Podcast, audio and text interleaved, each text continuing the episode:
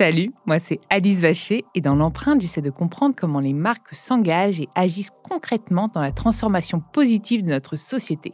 Mon objectif est simple, décortiquer et mettre en lumière les initiatives sociales et environnementales des entreprises pour vous inspirer et vous éclairer sur ces sujets. Allez, c'est parti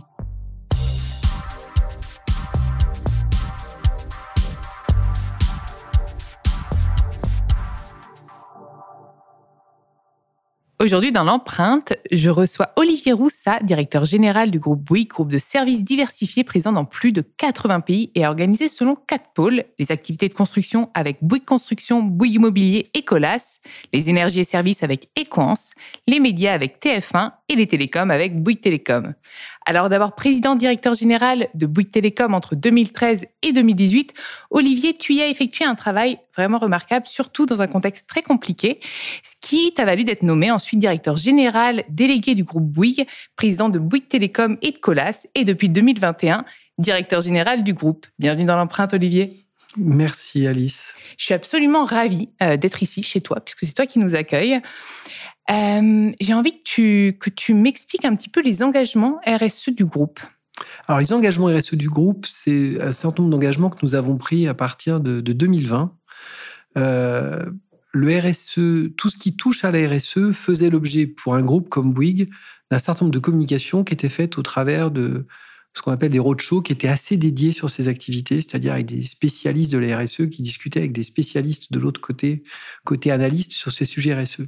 À partir de 2019, on a commencé d'avoir des questions plus généralistes venant d'analyses généralistes qui nous demandaient où on en était sur ces sujets et on a commencé d'avoir une montée importante de la part de nos collaborateurs qui nous demandaient ce que nous faisions pour pouvoir accélérer la décarbonation de nos activités.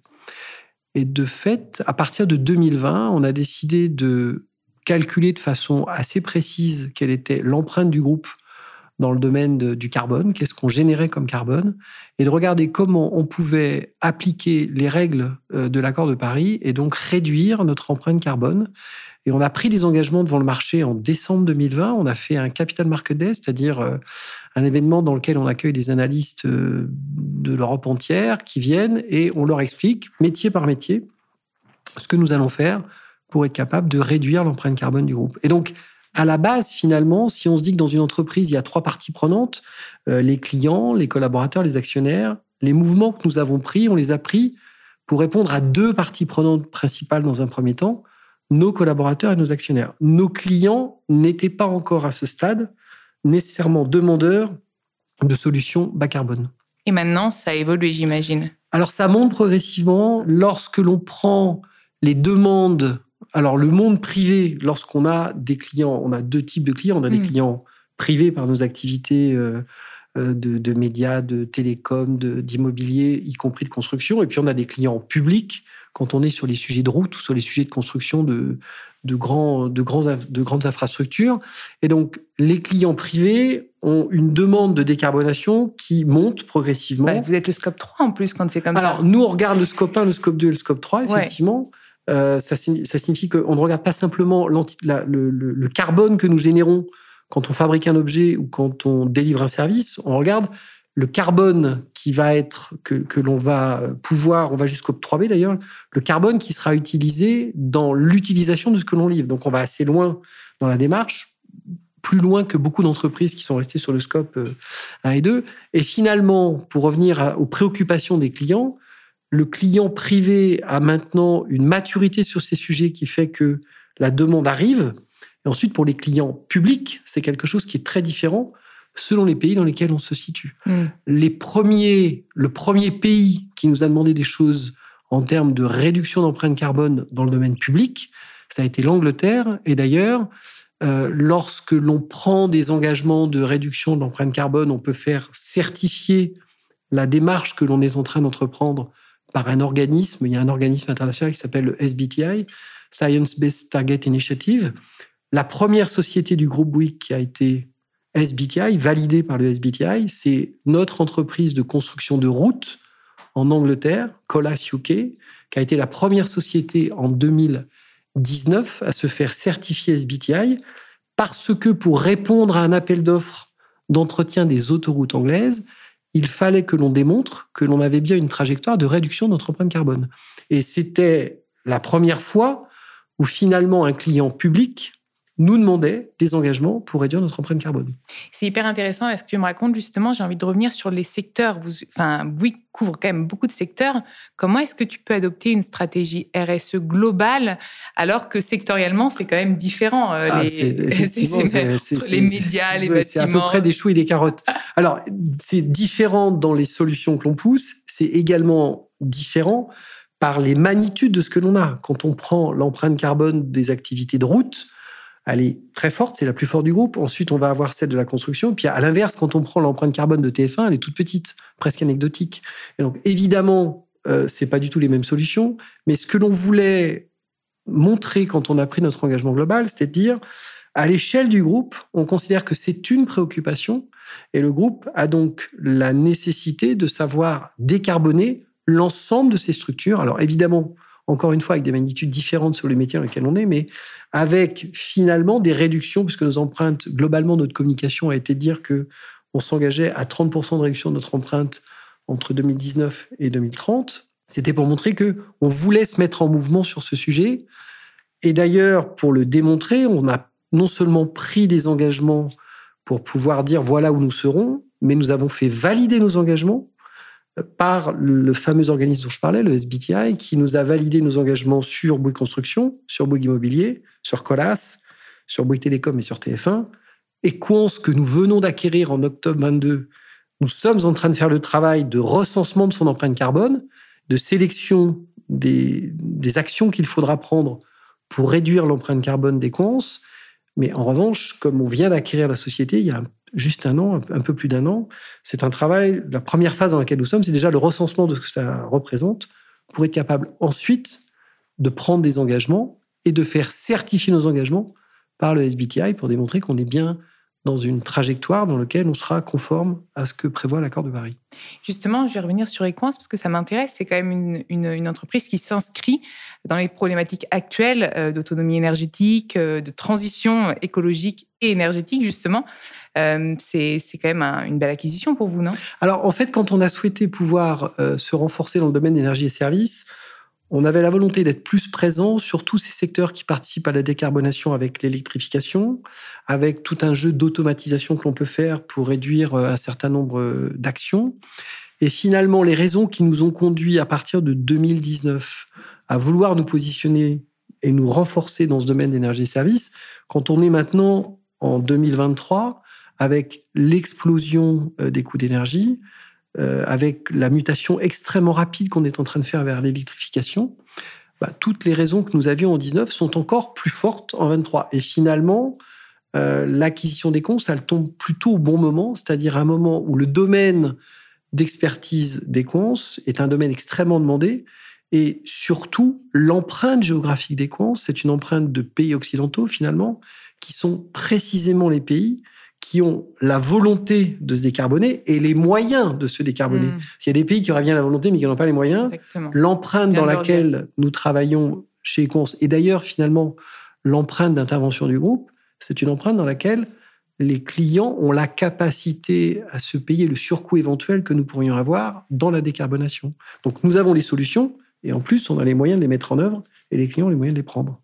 Il y a une question qui me qui m'est souvent adressée en fait en off de l'empreinte. Mais comment aujourd'hui tu fais tu peux faire moins? Tu, quand tu es une entreprise ton objectif c'est quand même d'être en croissance.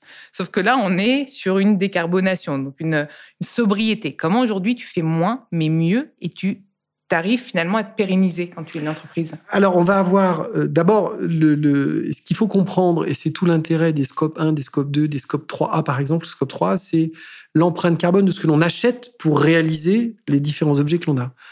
C'est une approche finalement systémique, c'est-à-dire que le monde entier est en train de se demander comment réduire l'empreinte carbone. Et donc, quand par exemple, nous, d'un point de vue construction, on a besoin d'utiliser du béton, le béton bas carbone, qui peut avoir 30% de carbone en moins, 40% de carbone en moins, 60% de carbone en moins, ce béton, on a besoin d'être capable de le trouver sur le marché.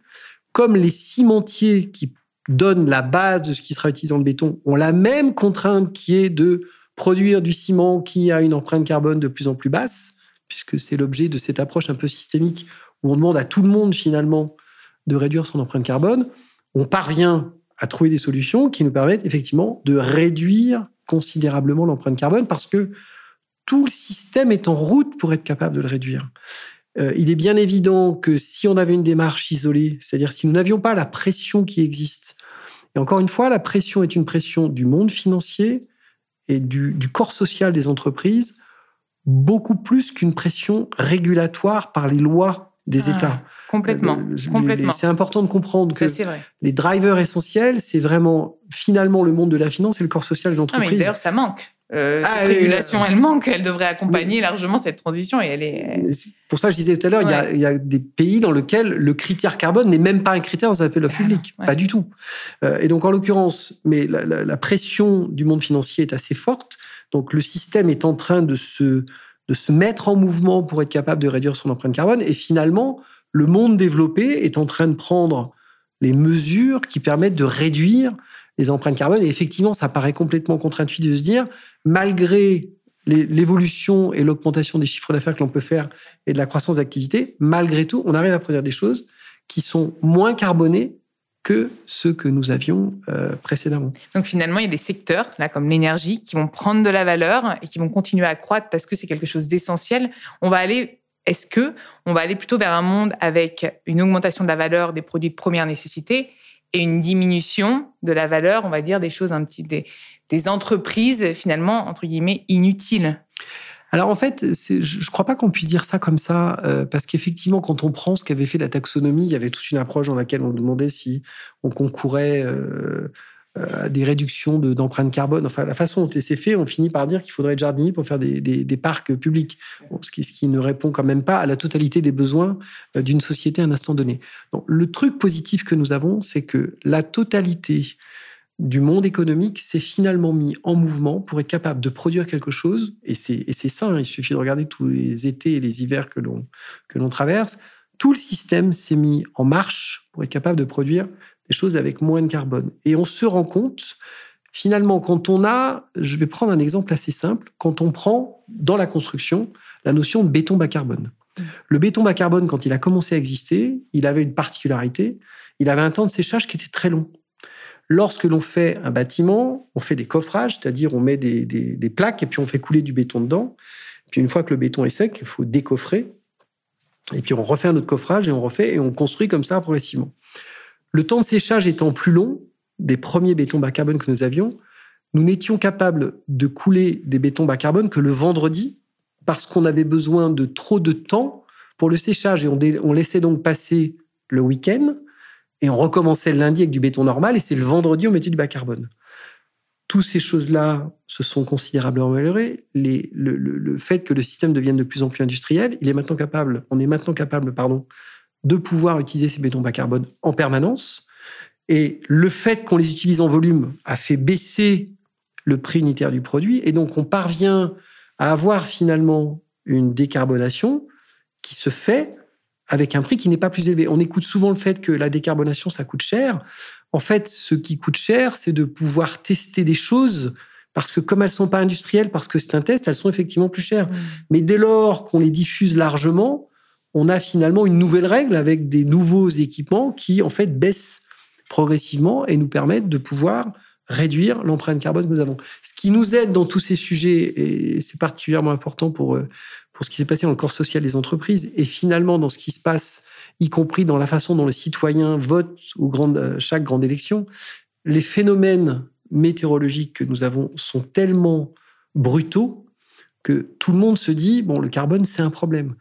Il se trouve qu'on a très longtemps communiqué sur le fait que la température, la remontée d'un degré, un degré 5, très sincèrement, quand on présente les choses comme ça, il n'y a pas grand monde qui s'inquiète sur le fait que ce soit un degré de plus. Hein. Non, surtout que c'est l'agriculture d'abord. On va d'abord mourir de faim avant de mourir de chaud. Hein. Mais donc, mais ce que je veux dire, c'est qu'un degré ou un degré et demi, c'est tellement faible en amplitude que personne ne pouvait imaginer les impacts que ça représentait. Je discutais, on m'a fait venir Bertrand Picard il n'y a pas très longtemps. Ah, ben on l'a eu dans l'empreinte aussi. Je disais, c'est dommage en termes de communication le fait de communiquer sur un degré, un degré 5, on a perdu la puissance du système. Tellement on aurait dû parler de tous les cataclysmes qu'on est en train de voir.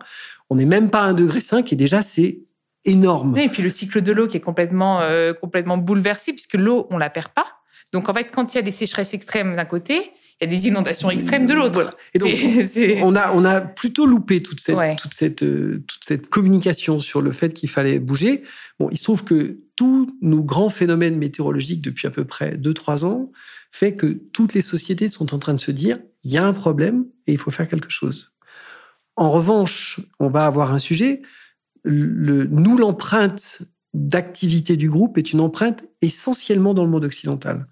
Quand je dis essentiellement dans le monde occidental, on est en Amérique du Nord, on est en Europe occidentale, on est euh, au Moyen-Orient, on est euh, dans la région de Hong Kong, un peu aux Philippines, on est en Australie, on est très très peu en Amérique du Sud, très peu en Afrique, pratiquement pas en Inde, pas en Chine, pas en Russie, pas en Ukraine. Enfin donc on a une empreinte qui est très très localisée.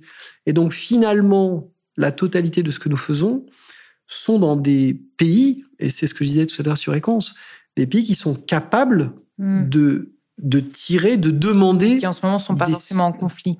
qui sont capables de demander des solutions bas carbone, hmm. parce que même s'il y a un surcoût au début, hmm. ils sont capables de se les payer. En revanche, quand on regarde ce qui se passe dans toute une autre partie du monde, ah. avant de savoir construire avec du bas carbone, il faut déjà savoir construire tout court. Hein. C'est-à-dire, c'est déjà un besoin primaire de réussir à se loger. Alors, se loger avec un bâtiment bas carbone, c'est encore mieux. Mm. Mais dans l'ordre des choses, euh, l'empreinte carbone, la réduction de l'empreinte carbone, c'est finalement, et nous, notre domaine d'activité, c'est un, domaine majoritairement du monde occidental. Et donc, ça veut quand même dire que dans tout ce que l'on est en train de faire, et la CACRD va venir vérifier qu'on est bien en train de réduire toutes nos empreintes, et tant mieux, mais elle nous poussera à nous localiser finalement là où on est capable de mettre en œuvre des solutions. Et il y a un bout de ce que l'on fait, il y a un bout, du, un bout de l'humanité qu'on ne couvre pas euh, avec ce type de solution. Et c'est assez dommage, en fait. Ce qui souligne aussi bah, cette, cette, cette euh, différence et, cette lacune, on va dire, ce, monde que l'on oublie et qui va. J'ai l'impression que ça va creuser encore hein, plus les inégalités, quoi. Bah, finalement, si nous, on, se décarbone, tout va bien et on va creuser l'inégalité avec. Euh, la bonne nouvelle, c'est que les très gros producteurs de carbone, c'est les États-Unis et la Chine. dans ce qu'on est en train de faire. Non, la bonne nouvelle au sens où, dans la décarbonation, j'ai expliqué que c'était le monde occidental. Bah, en tout cas, les États-Unis sont en train de s'y mettre. La Chine a l'air de s'y mettre également. Quand on a réglé ces deux sujets, c'est quand même assez énorme. Mais en revanche, il y a toute une zone du monde pour lequel les solutions bas carbone sont finalement non essentielles. Oui, bah, en tout cas, on n'en est pas à ce stade-là. c'est exactement ça. On a, euh, on a déjà un besoin primaire à remplir. Après, on peut se dire, ah bah maintenant que j'ai ça, je vais le faire vraiment mieux. Mais, mais il y a déjà un besoin primaire. C'est comme se nourrir ou finalement avoir le choix dans, dans ce qu'on. En revanche, si on voit euh, l'avantage malgré tout, ce qui est quand même positif à la fin, et on réallume la lumière au bout du tunnel, on est en train de mettre en œuvre des solutions industrielles à grande échelle dans tout le monde occidental qui vont réduire l'empreinte carbone. Dès lors que ce coût, on sera sur les solutions industrielles, les coûts vont réduire. C'est-à-dire qu'après, on pourra les propager partout dans le monde. Mais il faut bien comprendre que les premiers servis seront euh, essentiellement euh, le monde occidental pour simplement des raisons pratiques, c'est-à-dire euh, savoir offrir ces solutions partout dans le monde. Euh, j'aimerais revenir justement sur le rôle essentiel des grands groupes dont tu me parles, en fait, pour tirer l'innovation et la mettre à l'échelle. En fait, aujourd'hui, les grands groupes sont essentiels euh, en matière d'écologie parce qu'il faut remettre de l'argent en fait dans l'écologie et il faut tirer ces innovations et j'aime bien l'exemple du ciment du ciment bas carbone parce que finalement s'il n'y avait pas eu d'entreprise qui investissait dedans donc pour mettre à l'échelle l'innovation et pour créer de la demande bah, en fait, on serait resté sur le temps de séchage de euh, trois jours et demi. alors, alors, les grands groupes, ils ont un rôle important parce qu'effectivement, ils sont capables d'assumer une innovation, d'assumer euh, de la recherche, de tester des technologies pour pouvoir aller dans, dans, dans cette direction. Euh, quand on a pris, le, juste rembobiner finalement pour réexpliquer un peu la démarche qu'on a eue en 2020, moi j'avais eu une présentation de la fresque du climat en 2019. La fresque du climat, c'est Ça a commencé aussi tôt Je pensais que, que ça a émergé un peu plus tard, la fresque du... Fin 2019, on est ah, venu me présenter, et notamment en me montrant la réserve de, de, CO2 qu'il y a dans le monde, et en me disant, bah voilà, euh, il y avait un collaborateur chez nous qui est d'ailleurs assez réputé dans ce domaine, et je me disais, enfin, ça veut dire qu'on peut quand même pas continuer comme on fait, parce que ça ne marche pas. Et donc, c'est pour ça qu'en 2020, on a lancé enfin, on s'est dit, euh, au-delà de, on avait cette demande du corps social, on avait cette demande des financiers. J'avais été assez frappé par, euh, par la réduction de ce qui avait disponible et de voir tout ce qu'on avait consommé depuis le début de l'ère industrielle. Et donc, on est parti dans cette, euh, on est parti dans cette approche. Et finalement, les grands groupes ont la volonté de trouver des solutions et ils ont les moyens de trouver des solutions.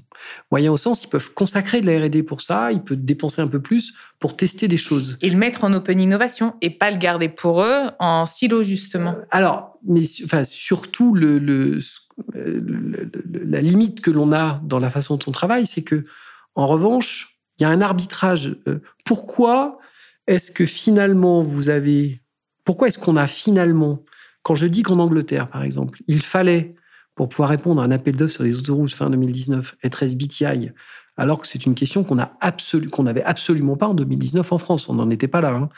Même à l'heure actuelle, on n'a pas beaucoup de contraintes dans le monde du carbone en France, accessoirement. Et donc, pour quelle raison ça existe dans un cas et pas dans l'autre? C'est parce qu'en fait, il y a un arbitrage dans les pouvoirs publics qui se disent, c'est tout le problème des grands groupes vis-à-vis des petites sociétés, si je mets des contraintes trop fortes de décarbonation, les seuls qui vont savoir répondre, sont finalement ceux qui ont les moyens de le faire. Et donc, c'est pas les petites sociétés qui le font avec les solutions qui sont déjà éprouvées, c'est plutôt les grands groupes. Et dans ce cas-là, on a une situation dans laquelle tu as les petites boîtes qui peuvent pas répondre, il y a que les grosses qui répondent. Donc ça pose un autre problème. Et donc, si on se met du côté des pouvoirs publics, il y a un mélange, il y a un dosage à faire entre je permets à tout le monde de pouvoir travailler, entre guillemets, tout en ajoutant doucement une dose pour qu'ils travaillent de fait mmh. euh, en direction de la décarbonation. Mmh. C'est pas si simple. Non, non, c'est. Euh, c'était simple, je pense qu'on aurait déjà la solution. Et au final, euh, le fait que les solutions décarbonées deviennent de plus en plus industrielles, elles deviennent, elles ruissellent comme ça chez tout le monde, y compris chez les petits acteurs. Et dans ces conditions, ça permet à tout le monde, ça fait remonter toutes les réglementations derrière. et la réglementation, quand on prend la réglementation qu'il y a sur euh, la partie immobilière, euh, la RE 2020, les, les, réglementations RE 2020, RE 2025, RE 2028, finalement, ce sont des réglementations qui collent à peu près à l'ambition que nous étions donnée euh, en réduction d'empreinte carbone. Et donc finalement, ils contraignent toute une profession à rentrer dans le chat de l'aiguille alors ça se fait un peu difficilement, puis après le système fiscal, et puis finalement toute la profession est capable d'absorber ces évolutions euh, de, normes et, de travailler différemment pour avoir une empreinte carbone plus petite. Alors il se trouve que si au même moment on a une crise sectorielle comme on est en train de la connaître en France sur les sujets d'immobilier, ça rend pas les choses simples. Mais ce que je veux simplement dire, c'est que finalement on a bien un mouvement global qui est en train de contraindre. Ce que je dis est très, très uniquement dans le monde occidental. Hmm. Pas occidental au sens occidental, pays développé. Oui, euh, on, est, on est bien en train de, faire en sorte que finalement le système est en train de se mettre en mouvement et progressivement euh, d'aller vers, euh, vers la réalisation de solutions qui sont des empreintes carbone beaucoup plus basses que ce qu'on avait précédemment. Et c'est tant mieux. Et pour finir l'épisode, moi j'ai envie de savoir quelles sont les perspectives pour le groupe Bouygues. En termes de quoi? RSE toujours, sur ces sujets-là. Mais alors, ça ah, RSE, mais aussi les sujets clés de la transition énergétique. Bah, euh, de vous êtes quand même sur des, sur des secteurs euh, essentiels. Hein. Bah, alors, on est vraiment sur des thématiques qui d'abord prennent une place de plus en plus forte. Et le sens de l'histoire, c'est qu'elle sera toujours plus forte. Et puis des secteurs qui euh, pèsent lourd en carbone aussi. Mais qui pèsent lourd en carbone. Et donc, c'est plutôt une bonne nouvelle qu'on soit capable de faire des choses qui vont dans le bon sens. Ça. En fait, le, moi, je vois ça assez positivement pour une raison très simple on a des solutions de décarbonation dans tous nos métiers. Et donc, ça signifie que on a un champ d'opportunités qui est énorme. C'est une, c'est une rupture techno dans ce de domaines. Les ruptures technologiques, ça permet, quand on sait les saisir, en surfant dessus, on peut en tirer parti. Et donc, finalement, c'est certes, ça peut être vu comme un jeu de contraintes, et on nous présente souvent ça comme un jeu de contraintes, mais quand on a les solutions qui permettent d'y répondre, c'est un énorme champ d'opportunités. Et par ailleurs, si on se remet cette fois-ci, quand on regarde du côté du corps social, de, des jeunes collaborateurs que l'on recrute qui sont hypersensibles à toutes ces, toutes ces problématiques, bah finalement, euh, qu'est-ce qu'ils se disent? Bah, J'ai plutôt envie de travailler dans une société qui va dans le bon sens qu'une société qui continuera à polluer et qui pourrait entraîner des choses terribles pour l'humanité. Donc, l'un dans l'autre, entre les opportunités que ça nous ouvre et le fait que dans les missions que nous avons et dans le dessin que nous avons, ça répond par ailleurs, puisqu'on a, c'est compliqué de recruter par les temps qui courent, on a, c'est difficile de trouver des collaborateurs. On arrive à réunir des gens qui sont finalement intéressés par la dimension qu'on est, enfin la direction qu'on est en train de prendre, et on a un champ d'opportunités énorme parce qu'on a des solutions pour savoir répondre à ce qui nous est demandé. Objectivement, c'est plutôt positif. Merci beaucoup, Olivier. Merci. J'étais absolument ravie de cet échange avec toi. J'ai appris plein de choses. Merci. Merci à vous d'avoir écouté cet épisode. Vous pouvez retrouver tous les épisodes sur toutes les plateformes de podcast. N'hésitez pas à liker, partager et commenter le podcast et proposez-moi des profils aussi inspirants. Je me ferai un plaisir de les recevoir dans l'empreinte.